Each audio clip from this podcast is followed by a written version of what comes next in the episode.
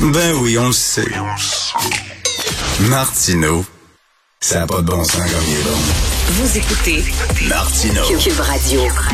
Alors, Ah, c'est jeudi, mon oncle est content parce qu'il parle à Joseph Facal. Excellent Joseph. Salut Joseph. Bonjour, mon oncle Richard. Comment vas-tu? Ça va très bien. Écoute, euh, j'ai eu des conversations corsées ce matin avec des collègues de Cube Radio concernant la fameuse euh, mesure de l'Université Laval. Euh, écoute, il y en a qui me disent, ben oui, mais qu'est-ce que tu veux? euh, Il y a des groupes qui ont été discriminés, ils accusent un retard, ils sont pas suffisamment présents, présents dans certains postes. Il faut, oui, utiliser des mesures extrêmes, temporaires les aider. Qu'est-ce que tu en penses? Je pense que c'est euh, absolument euh, exagéré et absurde, euh, Richard, que dans notre société, certaines catégories de la population soient discriminées, sous-représentées, etc. Je veux bien, mais je t'assure, Richard, que s'il y a un monde s'il y a un univers, s'il y a un milieu professionnel dans lequel ne sévit pas un racisme virulent, c'est justement le monde universitaire. Euh, L'université est un lieu peuplé d'intellectuels, de gens engagés socialement. C'est même l'usine à fabriquer du wokisme. C'est un milieu qui penche lourdement à gauche. Donc, s'il y a un univers qui est depuis longtemps extrêmement sensibilisé à ces questions-là, c'est bien le milieu universitaire. Et si, bien sûr, euh, le corps professoral, dans sa composition, euh, n'a pas euh, la même diversité que la société en général, c'est pour des raisons infiniment plus complexes qu'une supposée discrimination à l'embauche. En fait, pour devenir prof d'université, il faut faire de longues et pénibles études doctorales, alors qu'en fait, le tri, si tu veux, la sélection sociale dans le monde éducatif, elle se fait dès le primaire secondaire. D'une certaine manière, les dés sont largement pipés et c'est ce qui explique que les gens de telle ou telle catégorie euh, se rendent rarement jusqu'au poste de prof universitaire. Donc, si tu veux corriger ces problèmes-là, il faut agir bien en avant. En fait, par des mesures extrêmes comme celles qui euh, sont mises en place en ce moment, ce que l'on fait, en fait, c'est abaisser la qualité générale de l'enseignement universitaire et de la recherche. Car des gens avec des doctorats, avec des qualifications usuelles provenant de ces catégories-là, il n'y en a juste pas dans le cas des femmes qui, elles, ont de l'abondance de talent dans tous les domaines possibles et imaginables. Bon, cette mesure-là, il faut le dire d'ailleurs, qui est imposée par en haut, par le fédéral, on y reviendra, euh, mais cette mesure-là qui dit si tu es un homme euh, blanc, euh, envoie même pas ton CV parce qu'on veut rien savoir de toi, c'est bon, il y a beaucoup de gens qui s'entendent, c'est beaucoup trop loin. Est-ce que tu serais d'accord avec à compétence égale, on favorise euh, des membres de certains groupes? Et Richard, à compétence égale, on favorise les membres de certains groupes. C'est la pratique usuelle en vigueur dans le monde universitaire depuis déjà longtemps et elle donne des résultats. Évidemment, si tu es un idéologue woke, chimiquement pur à 100%, tu veux des progrès immédiats. Et là, évidemment, tu te donnes des cibles délirantes et tu te donnes des délais délirants et donc ça te conduit à cette espèce de, mon Dieu, j'ai quasiment le goût de l'appeler une espèce de néo-apartheid euh, euh, académique. Euh, donc, à compétence égale, qu'on prenne quelqu'un de tel groupe, c'est ce qui se fait déjà. Et franchement, Richard, franchement, il faut avoir suivi de près, comme c'est mon cas, les processus d'embauche euh, du, du corps professoral pour savoir que la sensibilité à cette question, elle est réelle.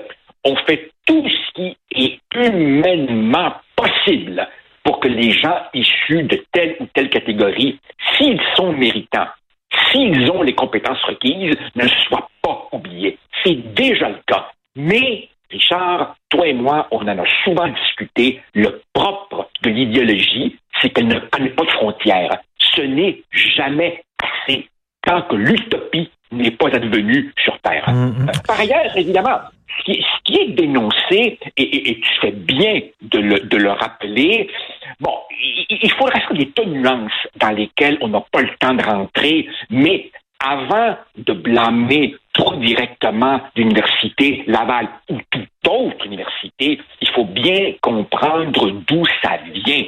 Les universités sont piégées par cette question-là. Si tu me permets, Richard, les coûts de la recherche universitaire, les coûts de fonctionnement des universités ne cessent d'augmenter pour des raisons très complexes. Comme évidemment le financement par la philanthropie privée est limité et que les grands bailleurs de fonds sont, si tu veux, des utilitaristes qui financeront telle ou telle chaire si c'est payant pour eux, ben le résultat, évidemment, c'est que nos universités sont de plus en plus dépendantes des fonds publics. Et là, évidemment, Ottawa a compris ça et en profite pour imposer un agenda idéologique dans lequel ce qui est au dernier rang de ses priorités, c'est la qualité de la recherche. Je me fais l'avocat du diable pour les fins de la discussion, OK. Joseph? Il y a des gens qui diraient, la loi 101 et la loi 21 ont des aspects discriminatoires, mais on les a euh, appliqués, ces lois-là, pour défendre des principes. Même chose pour la diversité, c'est un principe, donc des fois, il faut aller loin avec des règlements qui peuvent être discriminatoires pour défendre un principe qui nous tient à cœur. Est-ce que ce parallèle-là te semble, ça tient debout ou pas? Non, non, non, non, ça ne tient absolument pas euh, debout euh, parce que euh, je crois que, tiens, par exemple, la loi 101. La loi 101 n'empêche pas quelqu'un euh, de parler anglais. La loi 101 ne dit pas tu ne pourras pas faire carrière dans tel ou tel milieu parce que, que veux-tu, mon petit gars, tu as eu le malheur de naître avec telle ou telle couleur de peau. Non, la, loi 101 dit simplement, pour la scolarisation, vous devez jusqu'à la fin du secondaire prendre cette filière-là. Ce n'est pas une, une, une interdiction de carrière. Là, ce qu'il faut bien comprendre, Richard, c'est qu'on est en train de dire à un jeune homme blanc, on s'en fout de tes qualités. On s'en fout du fait que tu aies fait un, doctorat à, Harvard, à, Oxford, à, McGill ou peu importe. Tu n'auras pas de poste tant que si longtemps que ceci pas- ne, ne pas réglé. Excuse-moi, qui au Québec euh, s'est vu euh, interdire de, de- de- faire une carrière euh, au nom de la loi 101? Non, je pense que dans la discrimination ou dans les interdictions ou dans les limitations, il y a des gradations. Certaines gradations sont raisonnables et d'autres sont proprement délirantes. Et le fait que celle-ci soit délirante se reflète notamment dans le fait que, tiens, pour une rare fois, les quatre partis représentés à l'Assemblée nationale sont d'accord. Même QS trouve que ça va trop loin. Même le Parti Mm. libéral du Québec, Mm. devenu, devenu multiculturel, trouve que ça va trop loin. Maintenant, par ailleurs, Richard, par ailleurs, j'y tiens. Ce qu'il faut bien comprendre, ce que nos auditeurs doivent comprendre, c'est que ce que toi et moi, on appelle le wokisme, est souvent réduit par bien des gens à une lubie euh, d'étudiants excités qui s'en prennent à tel mot, prennent à tel livre, euh, mènent la chasse à tel prof parce qu'il tient des propos incorrects. C'est rendu beaucoup plus loin que ça. Ces idéologues sont maintenant largement en contrôle de bureaucratie puissante et contrôlent des milliards de dollars. Et, et, et oui, et la science, parce que là, c'est une chaire de biologie. C'est la science. La science dit, avant de d'alléguer certaines affaires, arriver avec des preuves. Moi, c'est que quand on me dit, il n'y a pas suffisamment de noirs dans tel endroit, dans tel secteur, il n'y a pas suffisamment de femmes, c'est à cause de la discrimination. Ben, prouvez-le-moi que c'est à cause de la discrimination, parce que c'est beaucoup plus complexe que ça. Beaucoup plus complexe que la discrimination. Alors, arriver avec des preuves, arriver avec des études, Richard, tu as tout à fait raison. Mais, le propre, encore une fois, de, de l'idéologue, c'est qu'il écarte les faits qui ne lui conviennent pas, euh, oui, oui, oui, tord les faits qui ne lui conviennent pas, tout simplement parce qu'il a décidé de croire. Et en ce sens, il y a un évident parallèle entre l'esprit idéologique et l'esprit religieux. On congédie la réalité quand elle ne te convient pas. Alors effectivement, le glissement ici est de partir du fait que euh, le, corps professoral n'a pas le même degré de diversité que la société en général pour, évidemment, en déduire faussement que la seule et unique cause est la ben, ben, ben, comme, comme Joseph, il n'y a pas beaucoup de comédiens asiatiques. Mais faut comprendre de la, dans la communauté asiatique, euh, ce qui est ce qui est important, c'est la science, c'est l'économie, c'est les mathématiques et tout ça. C'est pas quand tu es un jeune asiatique et t'arrives avec tes parents puis tu dis ben j'aimerais être comédien, t'es pas encouragé. C'est pas de la discrimination là. C'est pas ça, là. Voilà. Mais, mais, mais, mais le problème, évidemment, c'est qu'on ne, on ne fait plus du tout ces nuances-là. Et ça, évidemment, Richard, il y a mille et un exemples de ça. Par exemple, dans un des cours que je donne euh, à l'université, j'aborde évidemment la question de des difficultés d'intégration des nouveaux arrivants au marché du travail. Et je leur demande pourquoi, selon vous, les taux de chômage sont plus élevés chez les immigrants arrivés récemment que chez les immigrants arrivés il y a 10, 20, 30 ans ou chez les, en guillemets, de souche.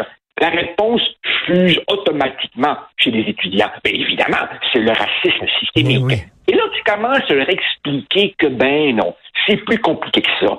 C'est l'hyperconcentration à Montréal, c'est la maîtrise des langues, c'est la non-reconnaissance des expériences à l'étranger, c'est l'équivalence des diplômes, c'est le rôle des corporations professionnelles. Et là, tu réalises que on ne leur a jamais expliqué toutes ces nuances, on les a endoctrinés ben oui. avec le fait qu'il n'y a qu'une explication, c'est le... Ben oui, comme si à la c'était nécessairement de la discrimination. Je trouve ça tellement simpliste, tellement simpliste comme réponse. Et, et, en plus, Richard, en plus, pense-y, imagine, imagine dans le monde universitaire, qui est un monde où je te dirais que je te dirais que les couteaux volent bas, mais avec une sorte de, de, subtilité, avec une sorte de perfidie qui n'est pas celle du, du, du, grand marché capitaliste. Hein. Le monde universitaire ressemble souvent à une assemblée de cardinaux au Vatican. Que tout est fait dans les règles de l'art, tout est fait avec onctuosité, hein. mais quand même, les couteaux valent bas. Imagine, imagine la personne qui décrochera un poste universitaire. Tout le monde sait, tout le monde sait qu'elle est sous-qualifiée. Elle est hmm. embauchée parce qu'elle fait partie de la bonne catégorie de, ouvrons les guillemets, victimes. Évidemment, on lui aura fait un parcours adapté, on l'aura, on l'aura bombardé gardien des savoirs autochtones, on chuchotera dans le dos de cette personne pendant toute sa carrière. Oui, et ce n'est pas un service à lui rendre, et ce n'est pas un service à rendre au concept de vivre ensemble, parce que ça ne fait qu'alimenter le, le ressentiment ce qui n'est pas très bon. Euh, je conseille aux gens absolument de lire ton texte, Université, les nouvelles usines de l'injustice. Merci beaucoup, Joseph. Bonne journée. Merci. Bye. Merci, Richard. Bye.